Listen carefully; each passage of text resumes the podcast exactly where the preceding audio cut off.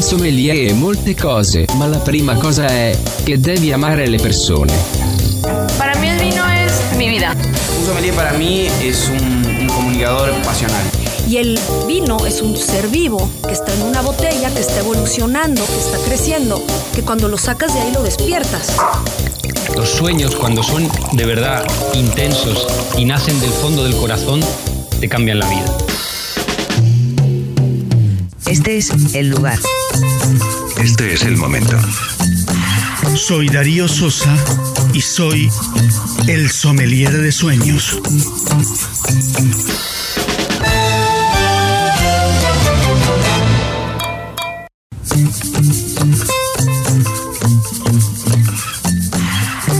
Desde Isla Verde, ciudad de Carolina, tierra de gigantes, en Puerto Rico, la isla del encanto, estamos haciendo Sommelier de Sueños.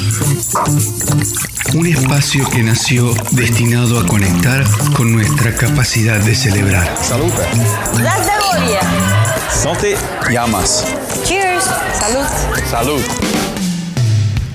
Un lugar donde aprendemos de nuestras historias cotidianas y las de aquellos que nos han brindado de sí, tesoros que nos han hecho mejores, pero que por ese vaivén de urgencias y valores en los que vivimos actualmente se han ido o nunca han estado presentes en nuestra memoria. El poder de las historias producen cambios a nivel mental y fisiológico. Los personajes nos proponen su propia narrativa, y en ella actúan como espejos que cuentan cosas de nosotros mismos que no veríamos de otra manera. Nos proponemos acompañarte en este viaje que tenemos todos yendo contracorriente, tratando de que el celebrar no sea solo un hecho ocasional, sino una mirada que nos permita disfrutar lo más que se pueda, momento a momento y día a día. Siempre acompañarnos con el vino, que es un motivo de encuentro y una recompensa, que nos permite hacer un paréntesis para aprender a jugar con los sentidos, la vista, el olfato, el gusto. Algunos dirán educarlos. Sí, es válido, pero a mí me gusta decir más jugar.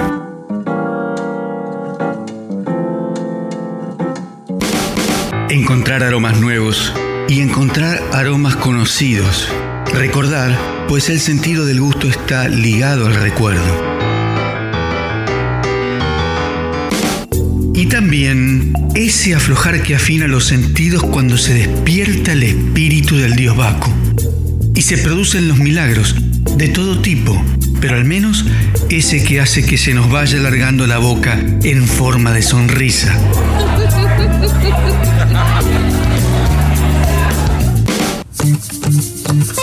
Vamos a hablar de dónde vienen, el tipo de uva, la crianza, cómo se creció en barrica y cuánto tiene de botella. Tú lo vas a probar y como sé que no hay un solo paladar, tú vas a poder encontrar tus propias sensaciones, las del vino y la de los sueños. Eso que te va a tocar va a conectar contigo y aquello que secretamente va a despertar en ti. Aquí, en Sommelier de Sueños, tenemos vinos y sueños para degustar.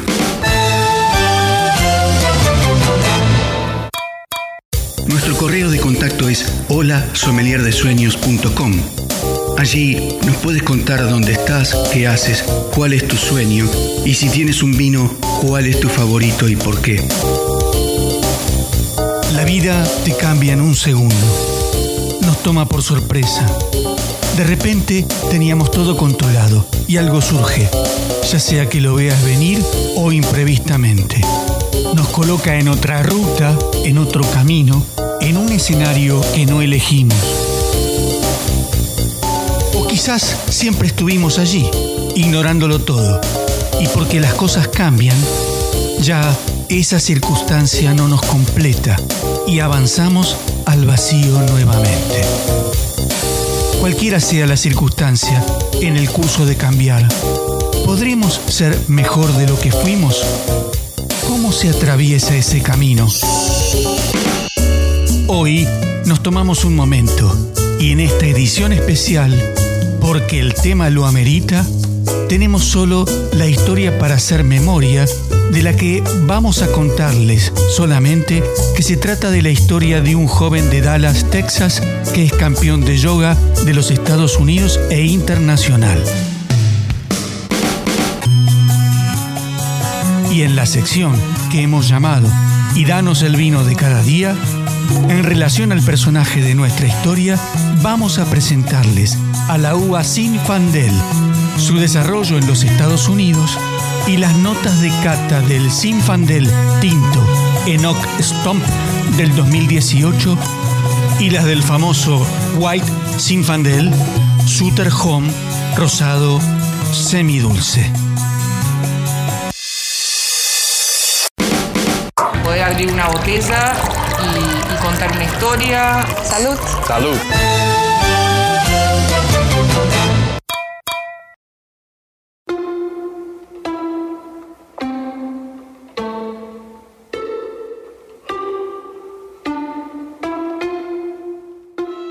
Nací para no ser querido, me decía un joven muy cercano.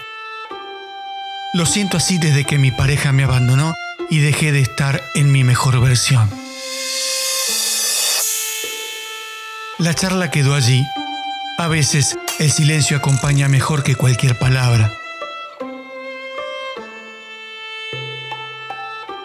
El tiempo había pasado, el dolor había dejado su marca y precisamente esa era la sensación de no ser ya ese quien pudo conquistar a esa muchacha.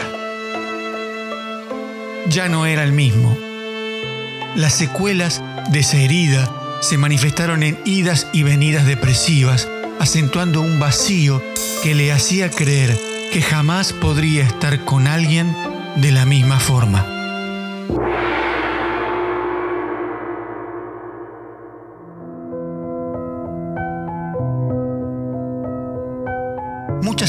Que tenemos de nosotros mismos están basadas no en nuestra realidad, sino en definiciones que nosotros hacemos en nuestra mente. Yo soy así, yo no soy así. Por ejemplo, cuando alguien ha perdido un trabajo, se tiende a pensar que uno no vale nada, que se ha perdido a sí mismo. Aunque no deja de ser duro, solo se ha perdido un trabajo, no quien se es en realidad. No se han perdido sus recursos, no ha perdido su calidad como ser humano.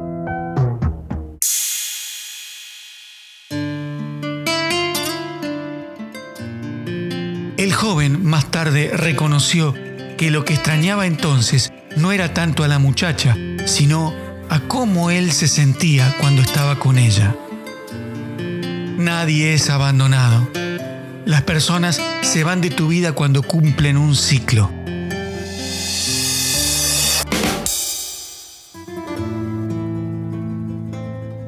A veces nos imponemos cárceles sin saber que hay otra posibilidad. El ser humano libre no es aquel quien actúa de acuerdo a sus emociones, sino que actúa como ha elegido, independientemente de cómo se sienta. Puede que sea injusto que esto termine. Podré soportarlo. Se termina una pareja, perdemos a un ser querido, se pierde un empleo. Un huracán que da vuelta a todo, una pandemia que nos confina, nos llega el retiro. Sin proponernos, la realidad es que nuestra vida cambia constantemente. Heráclito, 500 años antes de Cristo, nos dejó esta cita indeleble. En la vida, lo único constante es el cambio. Y si nuestro destino es cambiar, ¿lo dejaremos que sea para mal o trabajaremos a fin de que sea para bien? El sentido de mi vida no depende de una persona o de un trabajo en concreto. Tiene que haber algo más. Y lo vamos a dejar a la suerte, a eso que concebimos hoy en día como el resultado del azar, que no puede influenciarse con nada de lo que hagamos. Es decir, que lo mismo puede ocurrir como que no. ¿Será? que puede haber otra buena suerte que surja como fruto de un trabajo constante, de superarse continuamente ante las derrotas y de nunca abandonar las metas. Pero entonces, ¿se podrá ser mejor de lo que uno fue? ¿Podremos ser mejores de lo que fuimos? ¿Será que tendremos que hacer la descarga y resetear el sistema operativo? Heráclito también decía, el carácter es nuestro destino, sugiriendo que somos nosotros quienes le damos forma a nuestro futuro, que no hay un libro para seguir, que tenemos que dar los pasos para construir nuestro propio conocimiento y recordar que todo comienza con nada.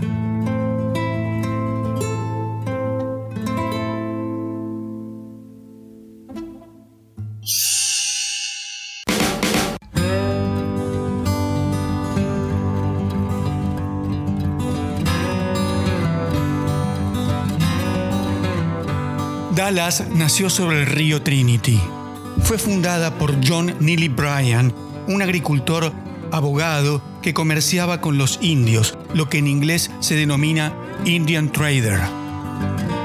En 1839, Bryan tenía 29 años. Acompañado por su perro Tubi y un indio cherokee al que llamaba Ned, escribió su nombre en un trozo de piel, lo fijó a una estaca y la clavó en el suelo en un acantilado ubicado cerca de las tres bifurcaciones del río Trinity. Regresó y se estableció en la orilla este, en un vado natural del río, en noviembre de 1841. Había elegido el mejor lugar para un puesto de provisión con la idea de servir a la población que emigrara a esa región.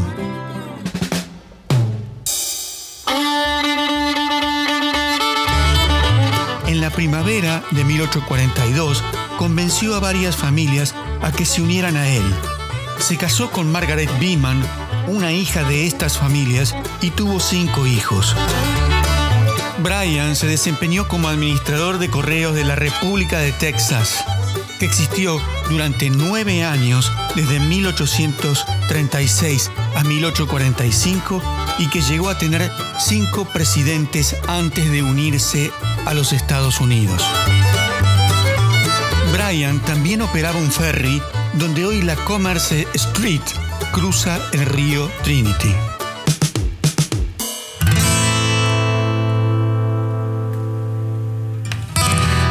En 1844 contactó a James Dumas, quien era lo que en inglés se llama un surveyor y que nosotros conocemos como un agrimensor. Es un oficial que establece límites legales en la tierra, el espacio aéreo y en los ríos. Bryan convenció a Dumas a inspeccionar la zona y finalmente diseñó un pueblo que abarcaba media milla cuadrada de veredas y calles. El origen del nombre Dallas es incierto.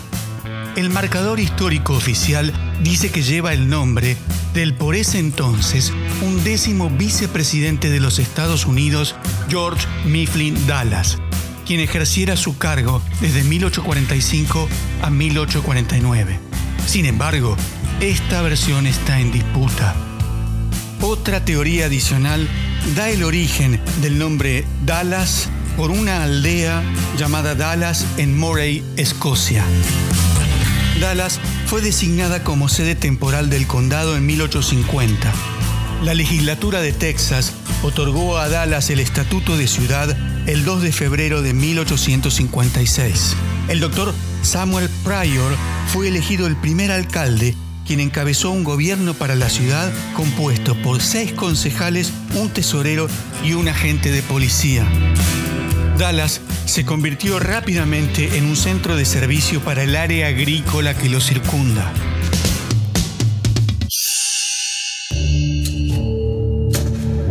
En 1855, después de dispararle a un hombre que había insultado a su esposa, Bryan huyó a la nación Creek, de la tribu Muscogee en Oklahoma.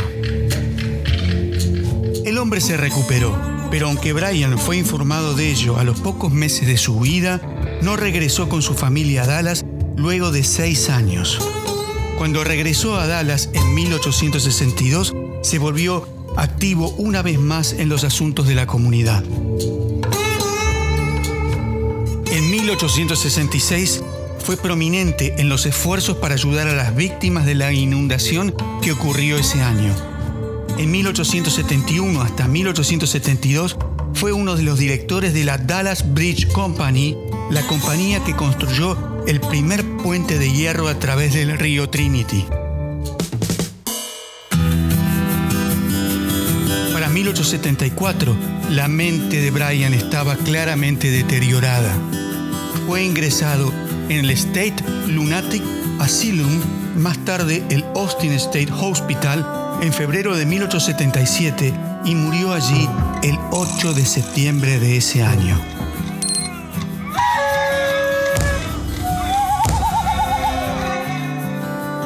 John Neely Bryan, el padre de Dallas, todo un presbiteriano.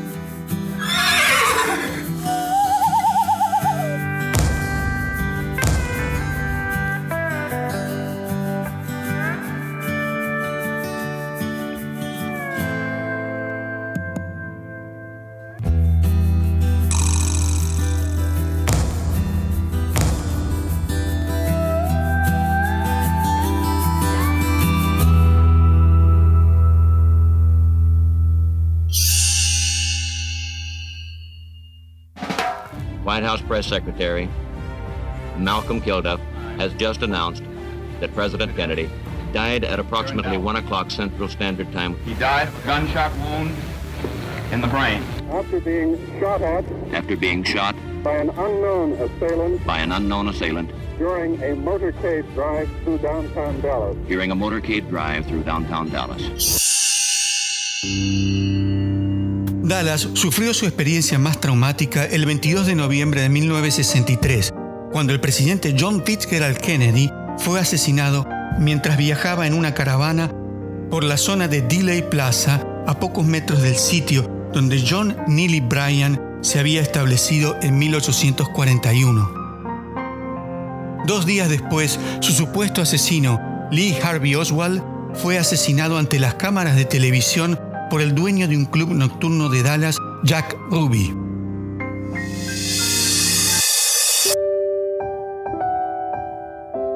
La tierra de los Dallas Cowboys, de los Dallas Mavericks de Dirk Nowitzki, de los Dallas Football Club de la MLS, entre sus casi 2.5 millones de habitantes, supo tener también un campeón internacional de yoga nacido en 1987, Joseph Encinia.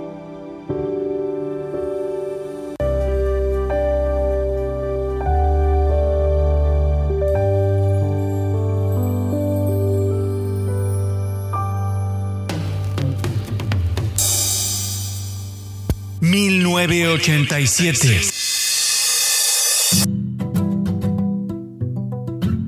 En el mes de mayo nacía en Belgrado, Serbia, Novak Djokovic, jugador de tenis, ganador de 17 torneos de Grand Slam y actualmente número uno en el ranking ATP individual. Djokovic has now spent 171 weeks at number one in the Emirates ATP rankings. You gotta have this self-discipline and uh, dedication, devotion, but most of all passion for the sport, for what you do, and uh, keep on waking up every day, uh, you know, knowing what your big picture is and what you're aiming for.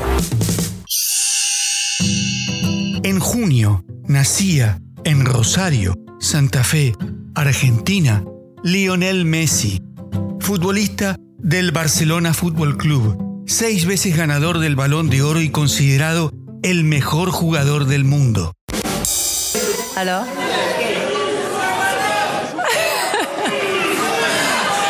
A natural born actor, this drug Ballon d'Or France Football 2019 is Mr. Lionel Messi. And Messi has done it. Number six for the Argentine genius. He stands alone now, ahead of Cristiano Ronaldo.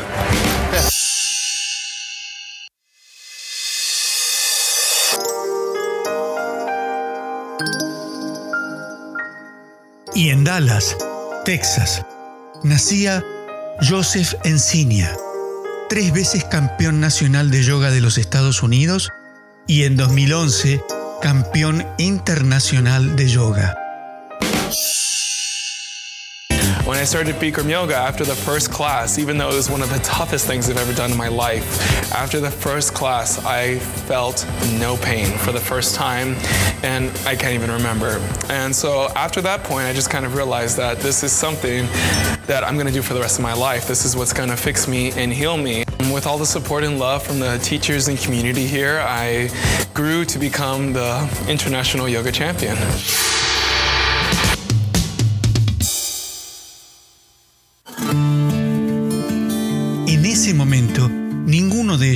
Daba señales de aquello que con el devenir de los años nos marcarían con sus historias. Joseph crecía junto a su hermano, sumando estaciones de frío y calor en un Dallas que crecía al ritmo de las empresas que por ese entonces se establecían allí debido a un agresivo programa de exención de impuestos. Y mientras Dallas se llenaba de carreteras y de caminos alternativos para evitar las construcciones, de pronto llegó ese día, a sus ocho años, en el que Joseph fue diagnosticado con artritis reumatoidea pediátrica.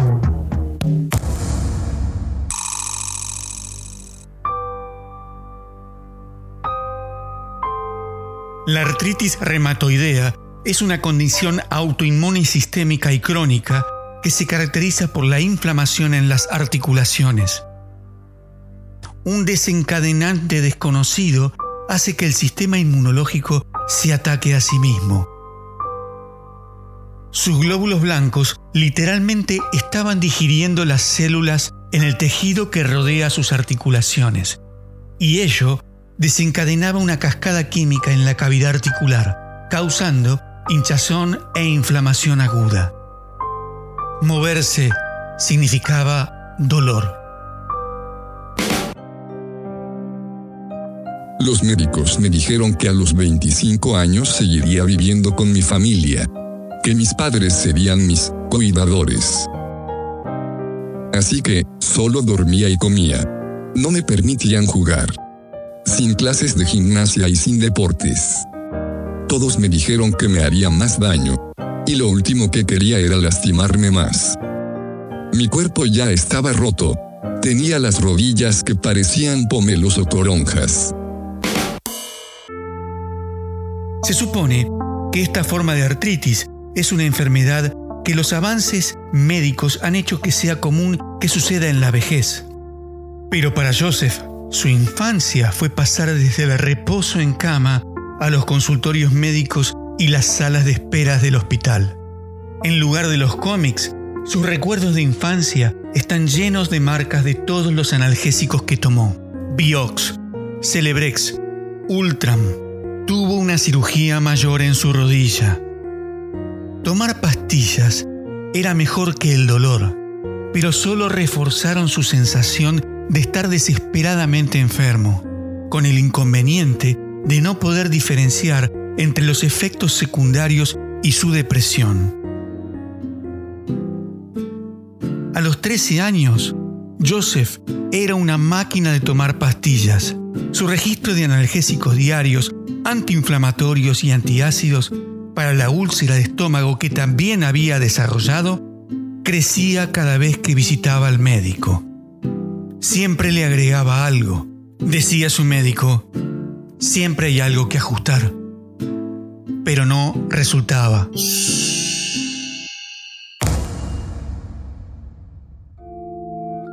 Durante las vacaciones de verano me quedaba en casa. Ello significaba para mí estar allí solo, en lugar de estar jugando afuera, como todos los demás. Y simplemente un día me sentí realmente enfermo. Todo el día me dolió la cabeza. Con la respiración irregular, me mareé. Entonces, mi madre me llevó al pediatra. El médico creyó que era una gripe de verano. Me sugirió más reposo en cama. Más tarde esa noche, me desperté y sentí aún más problemas para respirar.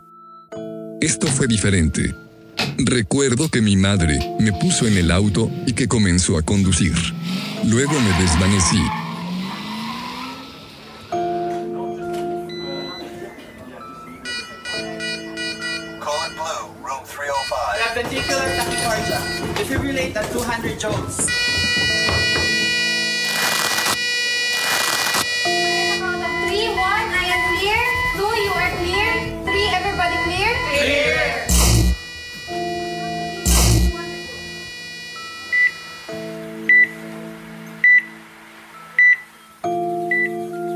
Joseph acababa de sufrir un infarto a la edad de 13 años.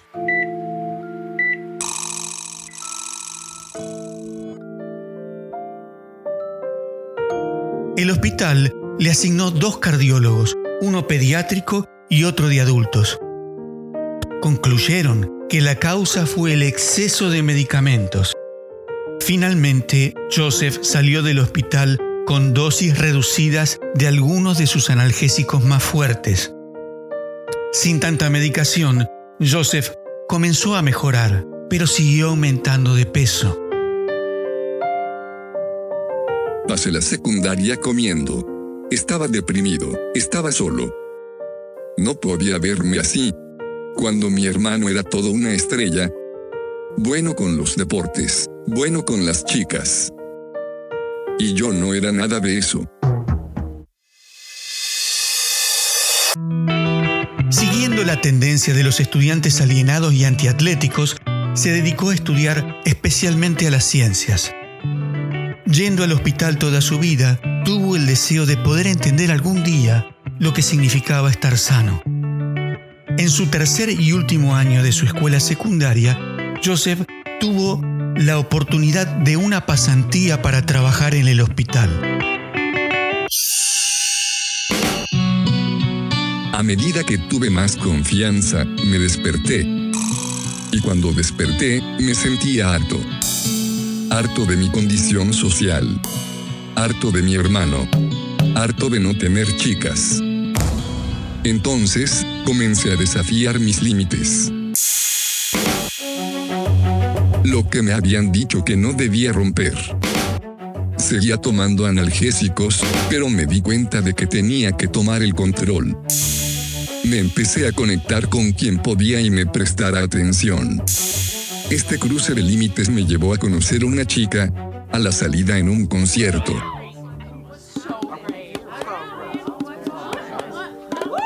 Ella lo arrastró a una clase de Bikram Yoga. Bikram Yoga es un sistema de yoga que Bikram Choudhury, su creador, sintetizó a partir de técnicas del Hatha Yoga tradicional y popularizó a partir de principios de los 70. Todas las clases de yoga Bikram tienen una duración de 90 minutos y consiste en la misma serie de 26 posturas, incluyendo dos ejercicios de respiración, y se practica idealmente en una habitación sin aire acondicionado y con una humedad del 40%. También se lo conoce como hot yoga. No sabía nada sobre yoga. Crecí en un hogar católico romano que estaba muy interesado en lo académico y solo conocía la medicina occidental. Pero como ella me invitó, por supuesto que tenía que ir.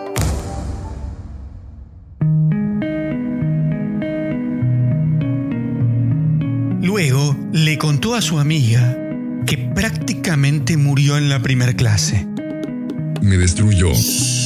Pero dos horas más tarde se sintió increíble. Regresó un segundo día y actualizó su pase mensual. La dueña del estudio notó que iba todos los días y le ofreció trabajo. Un trabajo estudio. Limpiar el estudio los miércoles y obtener yoga gratis durante la semana. A partir de ahí, realmente despegó.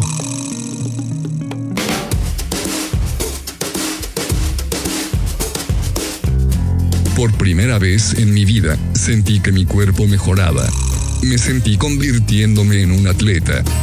Joseph comenzó una práctica diaria y observó cómo se transformaba su cuerpo. Perdió 50 libras en los primeros seis meses. Se recuperó de su depresión para siempre y lo más importante, dejó de tener miedo. Luego de un año, su artritis entró en remisión.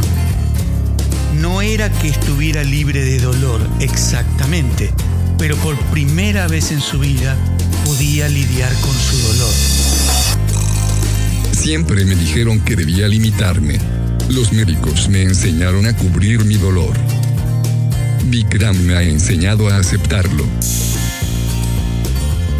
Mi rodilla aún podría hincharse si me estiraba demasiado durante la clase avanzada, pero mi instinto lo controlaba para no tener que volver al frasco de píldoras. Comencé el yoga hace seis años y durante los últimos cinco años no he tomado analgésicos. Lo cual es un gran paso para mí.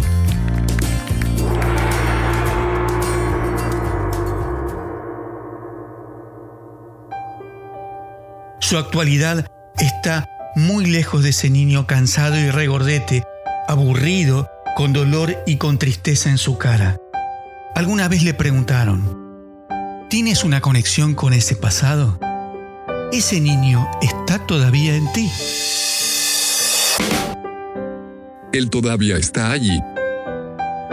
Solo desearía volver y contarle cosas como, Sabes, no tienes que ser como fuiste educado para ser. Tu vida no tiene por qué ser así. Progresé de ser un joven enfermo a un campeón mundial de yoga con la ayuda de mis maestros. Mis maestros me dieron la fe y la fuerza que necesitaba para tomar el control de mi salud. ¿Cuál es el punto de cambio?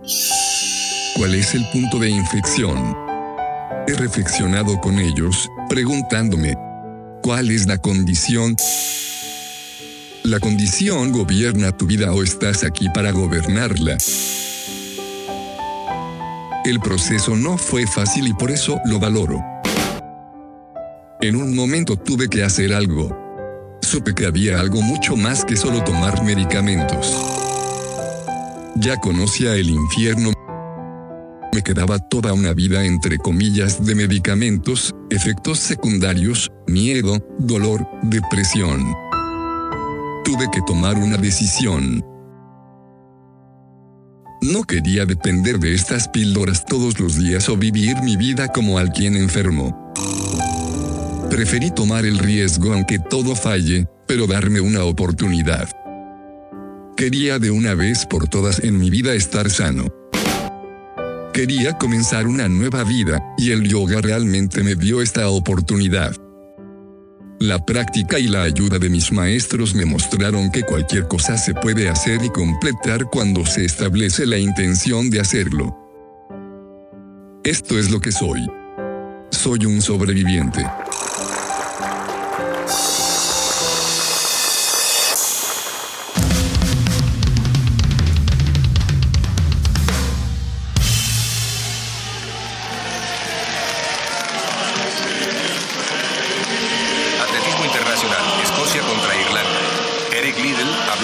6 de la tarde.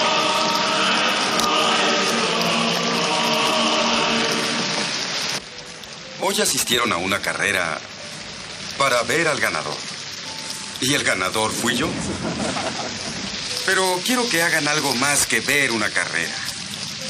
Quiero que participen. Deseo que compartan la fe de los competidores. Es arduo. Requiere fuerza de voluntad y concentración. Fuerza de espíritu. Ustedes se emocionan cuando el ganador rompe la cinta, y más si es su favorito. Pero ¿cuánto dura eso? Si al regresar a casa su comida se quemó y tal vez ustedes no tengan empleo, ¿cómo decirles crean, tengan fe? Quisiera darles algo más permanente, pero solo puedo indicar el camino. No poseo la fórmula para ganar una carrera. Todos corren a su manera y en su dirección. ¿De dónde proviene el poder para ganar en una carrera? Del interior.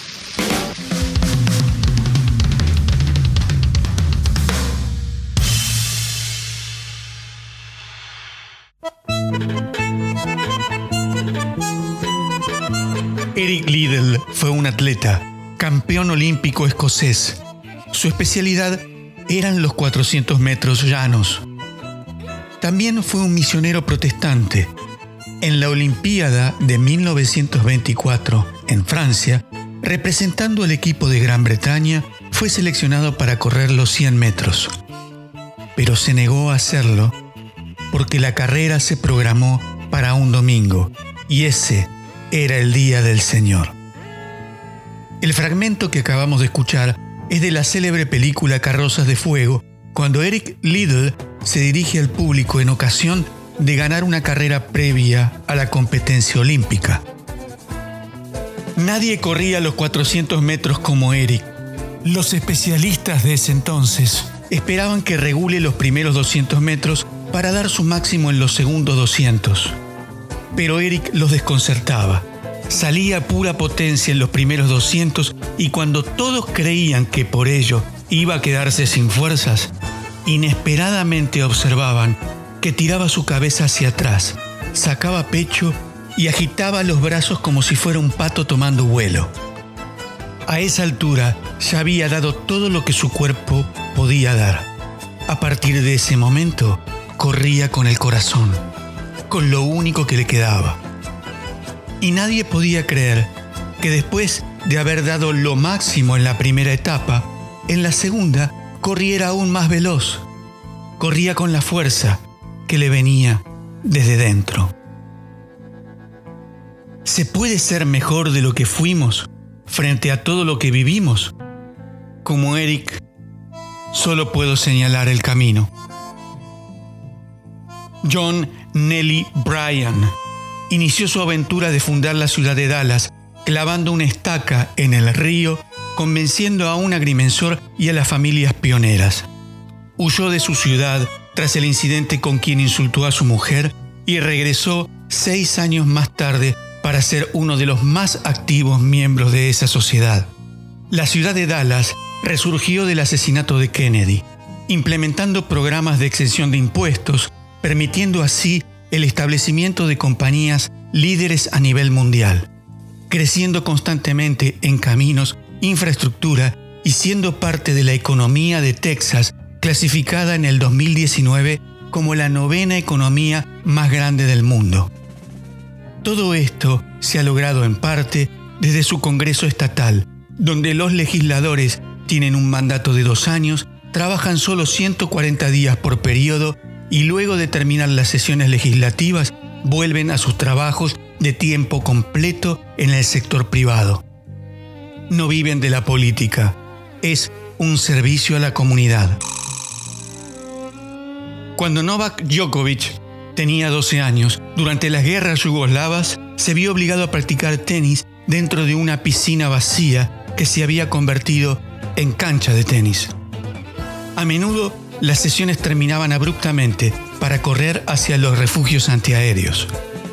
Le tocó hacer fila por pan, leche y agua. Durante el 2010, notaba que recurrentemente al final de los Juegos se quedaba sin aire y sin fuerzas casi colapsando.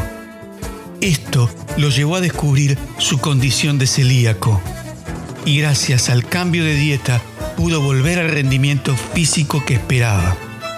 Sumado a ello, las lesiones, todo ha forjado la fundación de su carácter, que lo ha llevado a estar, entre otras cosas, 289 semanas ranqueado número uno en la Asociación de Tenis Profesional. Leonel Messi. Cuando tenía solo 10 años, notaron que era más bajo que los niños de su edad. Derivado por el equipo médico de su club News All Boys, fue a realizar un estudio médico que determinó un déficit de la hormona de crecimiento que limitaba su desarrollo. A los 11 años, Lionel medía 1,32 metro 32, lo que corresponde a un joven de dos años menor que él. Su tratamiento consistía en aplicarse inyecciones de la hormona todas las noches durante tres años para complementar el déficit que su cuerpo no producía. Las dificultades económicas del país en el 2001 dificultaron a su familia costear las inyecciones.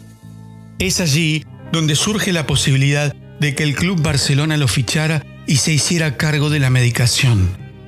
Hoy, Lionel llegó a una altura de un metro setenta, lo que no hubiera alcanzado sin el tratamiento.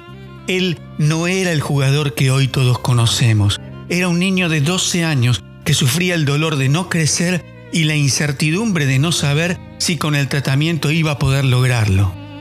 Esta fue la lucha más importante que hay detrás de los seis balones de oro. Joseph Encinia, nuestra historia de hoy, quien pasó de ser un niño con artritis reumatoidea, con sobrepeso, con un infarto a los 13 años y depresión, a construir un camino, primero de sanación y luego de logros deportivos como los campeonatos nacionales e internacionales de yoga. Y algo más, pudo hacer de eso que le ha sanado una manera de vivir que no solo le ha traído su buen pasar económico, sino que también es un canal por el cual en su escuela para jóvenes difunde una actividad que les ayuda a encontrar su centro y su fuerza para superarse. ¿Se puede ser entonces mejor de lo que fuimos? ¿Podremos superar nuestra mejor versión? Solo puedo señalar el camino. Todos ellos y Joseph pudieron encontrar su manera de hacerlo. Intentaron algo más que dejarlo al azar. Encontraron el carácter que los llevó a su destino. Trabajaron sin descanso, siendo inasequibles al desaliento. Construyeron su propio conocimiento. Por ello, para ese joven del comienzo, que si hay quienes cumplen un ciclo y se van de tu vida, si trabajas con fe y honestidad sobre ti mismo, también hay quienes se encontrarán contigo. Y tanto para ti o para mí, que nos encontramos escribiendo nuestra propia historia, hay una posibilidad de estar mejor, de ser mejor. Solo hay un secreto, que si quieres lograrlo, tienes que creer y trabajar duro para hacerlo. Por ello, echemos la cabeza hacia atrás, saquemos pecho agitemos nuestros brazos como buscando levantar vuelo y desde el corazón saquemos toda esa fuerza desde dentro.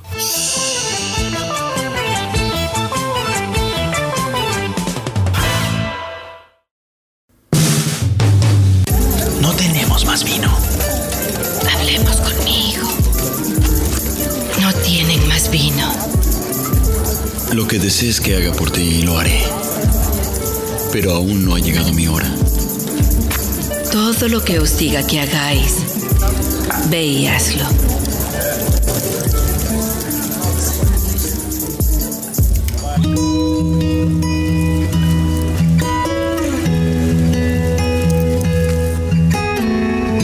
El vino es un milagro. Danos hoy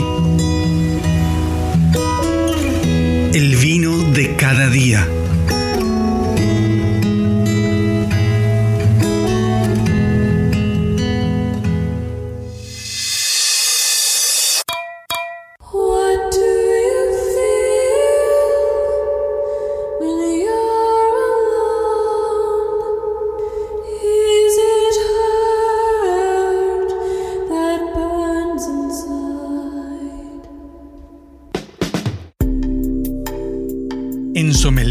Sueños presentamos Y danos el vino de cada día. Una sección donde analizamos los vinos que nos traen los invitados de las historias para hacer memoria y las historias cotidianas.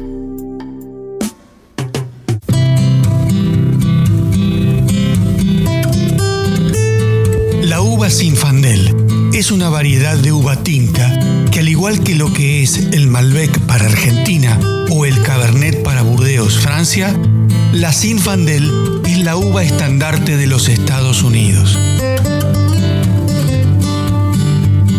Con esta uva se produce un vino tinto robusto y además es famosa en los Estados Unidos por el llamado White Zinfandel o Zinfandel blanco que es un vino semidulce rosado que se vende seis veces más que el tinto.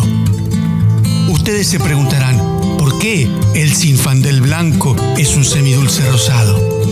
Hay una historia detrás de ello que vamos a contar más adelante. El análisis del ADN hecho alrededor de 1967 sobre este varietal ha revelado que es la misma uva que en Croacia se conoce como Seniak Castellansky y que en la región italiana de Apulia, donde se introdujo en el siglo XVIII, se conoce también como uva primitivo.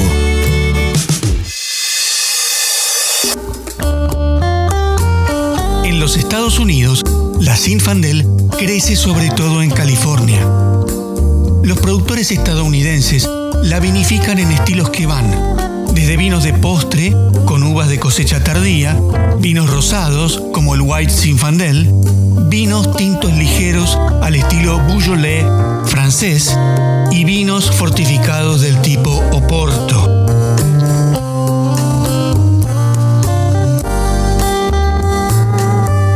La llegada de la Zinfandel a los Estados Unidos podría haberse realizado con plantones del vivero imperial de Viena, Austria. Probablemente las vides llegaron al vivero durante el gobierno de la monarquía Habsburgo sobre Croacia, la que se produjo cuando Austria adquirió Dalmacia a la antigua República de Venecia en 1797. El diccionario Webster sugiere que el nombre Sinfandel es una modificación de la palabra húngara Sirifandli, que deriva de la palabra alemana Zierfander, que es una uva de la región austríaca de Terme.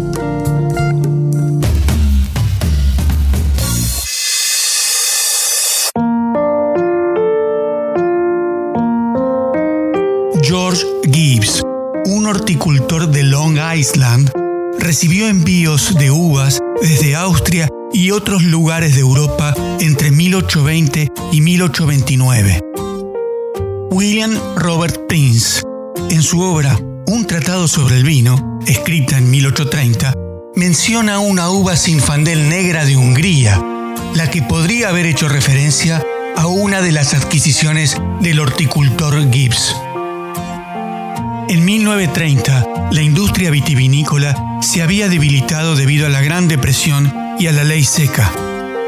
A mediados del siglo XX, los orígenes de la Zinfandel de California ya habían sido olvidados.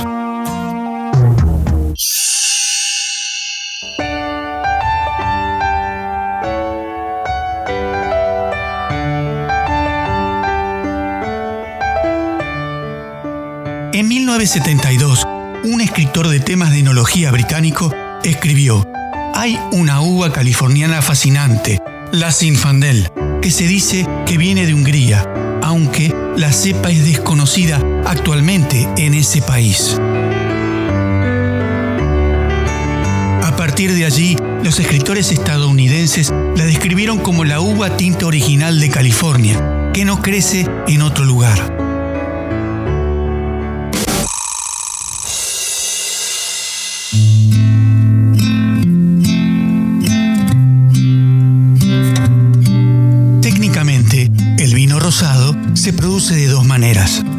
Esto es, el vino rosado procede de la vinificación de las uvas tintas o proviene de una mezcla de uvas tintas y blancas. Los vinos adquieren su color cuando se pone el jugo del prensado en contacto con los ollejos de la uva durante la fermentación. La diferencia de color entre el vino tinto y el rosado es el tiempo de contacto. Caso del vino rosado, el tiempo de contacto es más corto. Por lo tanto, el color de un vino rosado dependerá de la duración y de la temperatura durante el contacto entre el jugo de uva, que es casi incoloro, y las pieles de la uva durante el tiempo de maceración.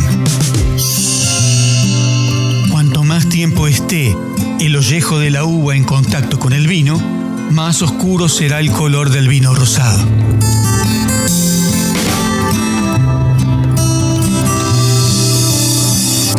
Vino rosado puede ser de corte seco. Este es el estilo más común producido en todo el mundo. Francia y España lideran la producción de este tipo de vino y es típico ver una mezcla de dos a tres variedades de uvas diferentes. El vino rosado puede ser también de corte dulce. Esto se puede lograr simplemente no dejando fermentar todo el azúcar en alcohol. Para obtener el vino rosado se utilizan dos metodologías. El método de sangrado o sainé que se trata de una técnica que surge a raíz de la creación del vino tinto. Por ejemplo, esta técnica nace cuando el productor desea que los fenólicos, componentes del color y del sabor de un vino tinto, tengan mayor presencia. Por lo tanto, durante el tiempo de maceración, en una etapa temprana, se retira alrededor de un 10% del jugo de uva.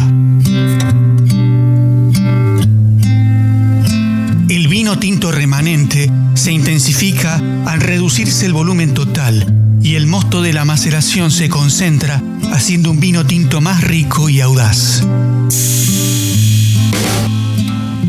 El jugo rosado o sangrado o sainé se fermenta separadamente para permitir que ese vino gane mayor intensidad. El otro método se llama vino gris o vin gris. Es simplemente el método tradicional usado para los vinos blancos. Esto es, que las uvas son directamente prensadas. Jugo de uva, que es casi incoloro, se le aplica un tiempo de maceración muy corto para minimizar la extracción del color de los ollejos. Y luego, el jugo es embotellado directamente sin añejamiento en barricas.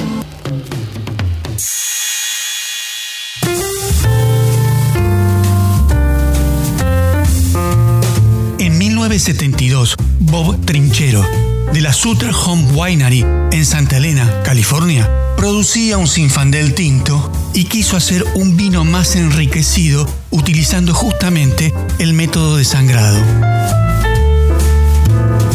Por lo que antes de la fermentación retiró 550 galones de las pieles de uva para dejar más concentrado al tinto.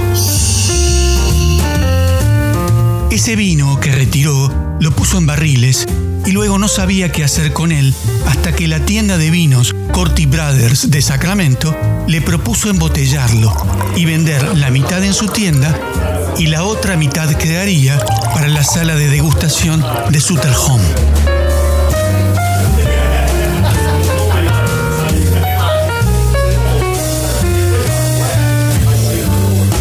Llamaron al vino Ale de Perdi, en francés, lo que en español sería Ojos de Perdiz, que resultó un vino blanco y completamente seco. Pero la oficina de tabaco, alcohol y armas requería una traducción en inglés, por lo que le agregó a la etiqueta White Sinfandel.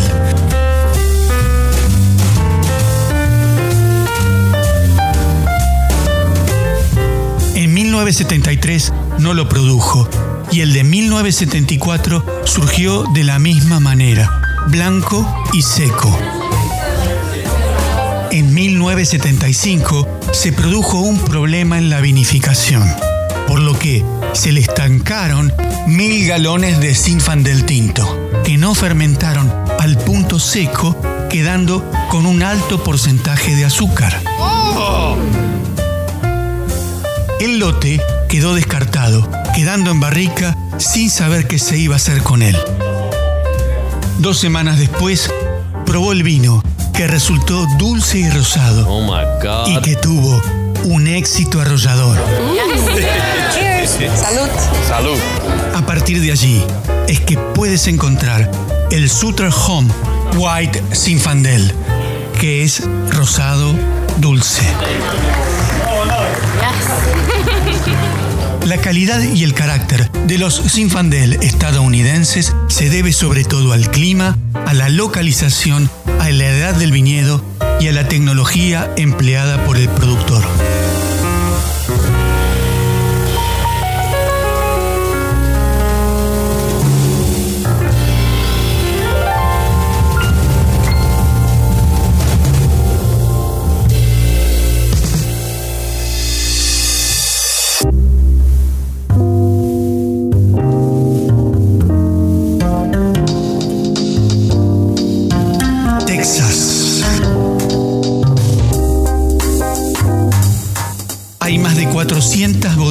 Texas, por lo que es el quinto estado productor de vino más grande de la nación.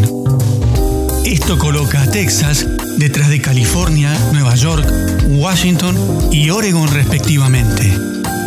En Harlington, al este de Texas, desde el 2004, John Krall y Altus Kougelenberg fundaron el viñedo y vinería Enoch Stomp.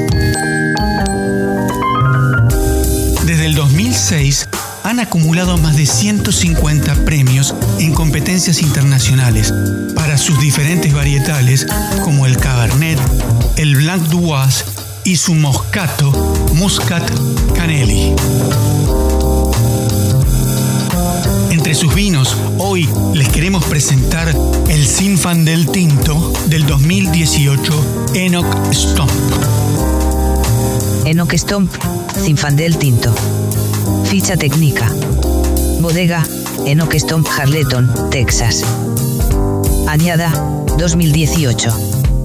Tipo, vino tinto seco.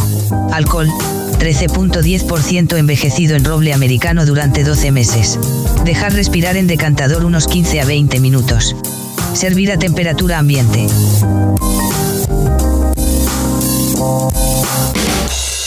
Nota de cata. Nota de cata. Nota de cata.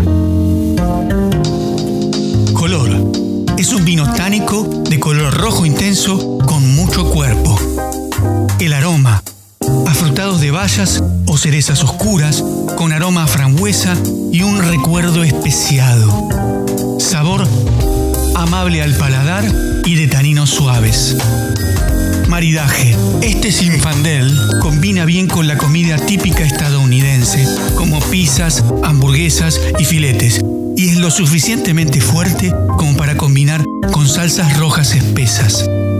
Se compra en línea y su precio de la botella de 750 mililitros ronda los 24 dólares. Me llevo dos Sinfandel Yeah, no problem. Have a good one.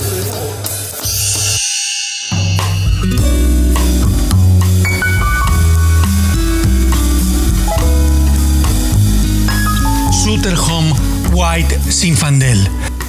En diciembre de 1947, la familia Trinchero abandonó su hogar de la ciudad de Nueva York para perseguir el sueño de comenzar una vida en la naciente industria del vino en California.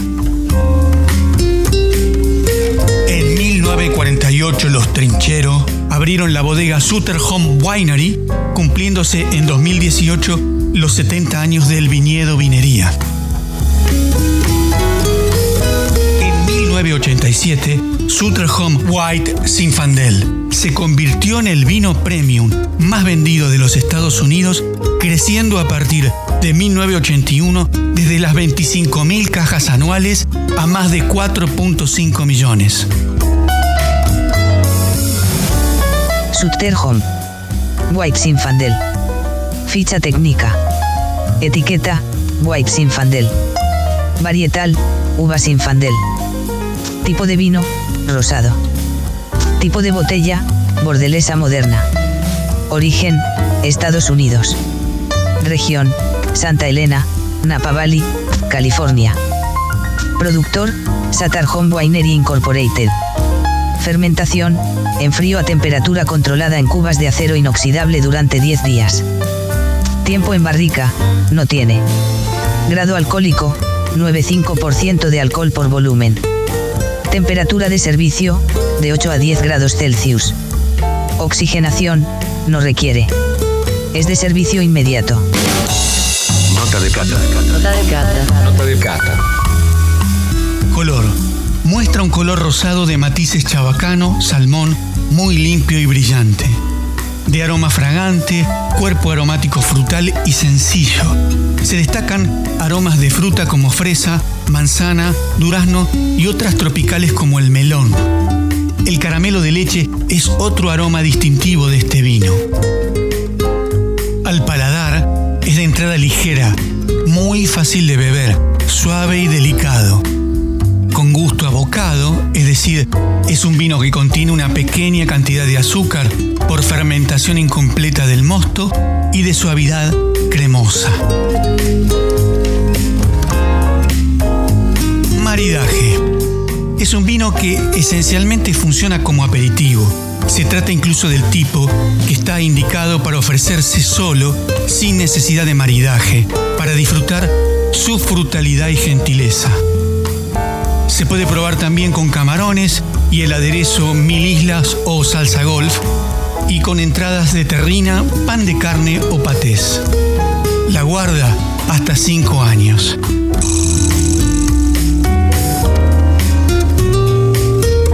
Es un estilo de vino muy grato, fácil de beber, debido a su delicada estructura y sus matices de suave fruta, tonos de acidez muy discretos y una baja proporción de alcohol. Estos elementos convierten al Sutter Home White Zinfandel en uno de los vinos más amigables para compartir y disfrutar. El precio en línea de la botella de 750 mililitros en Mercado Libre se encuentra en los 243 pesos argentinos y en el Walmart entre 7 y 9 dólares.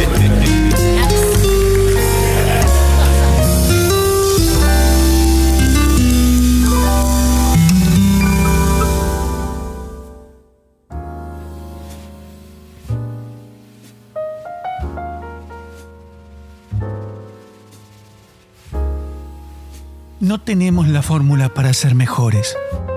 Sabemos que muchos lo han logrado. Solo te mostramos el camino. Va por el lado de tomar la decisión de hacerlo, de trabajar duro, construyendo nuestro propio conocimiento como todos los que pasaron hoy por aquí. John Neely Bryan, la ciudad de Dallas, Novak Djokovic, Lionel Messi, Joseph Encinia.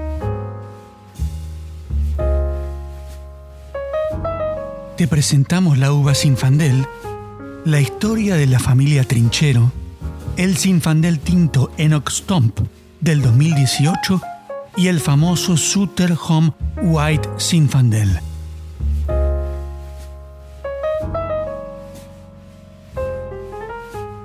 Por mi parte, darte gracias por prestarnos tu atención y dejarnos estar contigo en este momento, esperando que puedas disfrutar de estos vinos y que por supuesto nos cuentes en nuestro correo electrónico.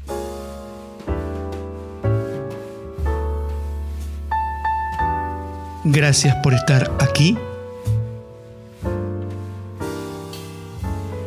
en Sommelier de Sueños.